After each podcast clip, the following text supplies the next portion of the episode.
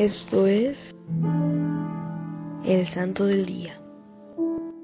Hoy conoceremos la historia de Santa Juana de Arco. Santa Juana de Arco era una jovencita de 13 años de Domry, Francia, llamada Juana de Arco.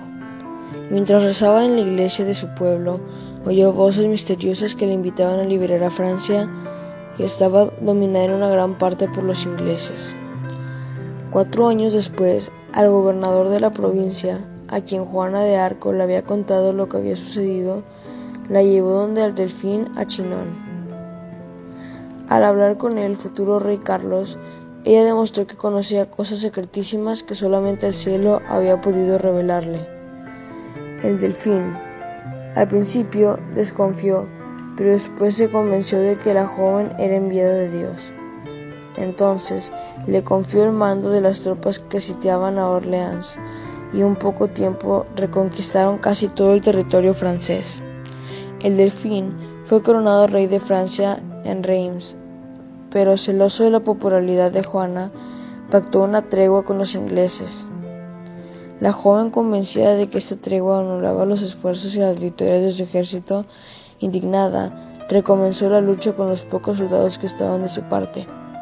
En una emboscada cayó prisionera en manos del conde de Luxemburgo, que le entregó a los ingleses por un rescate digno de un rey.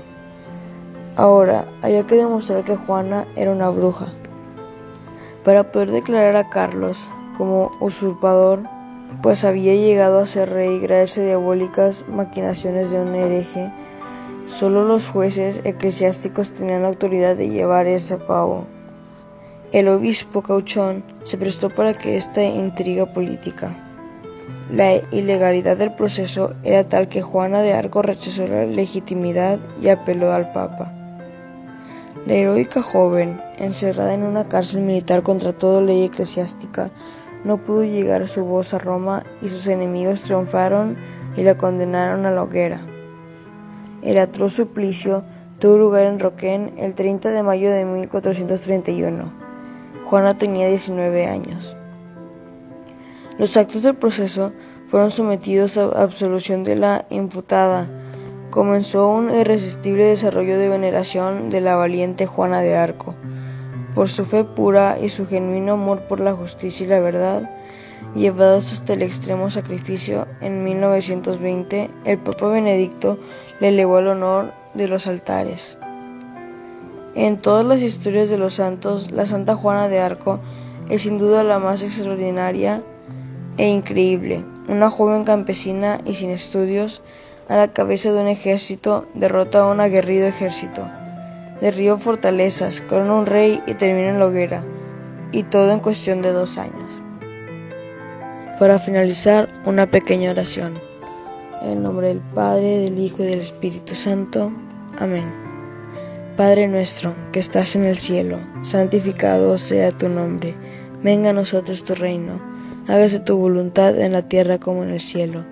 Danos hoy nuestro pan de cada día, perdona nuestras ofensas como también nosotros perdonamos a los que nos ofenden. No nos dejes caer en la tentación y líbranos del mal. Amén.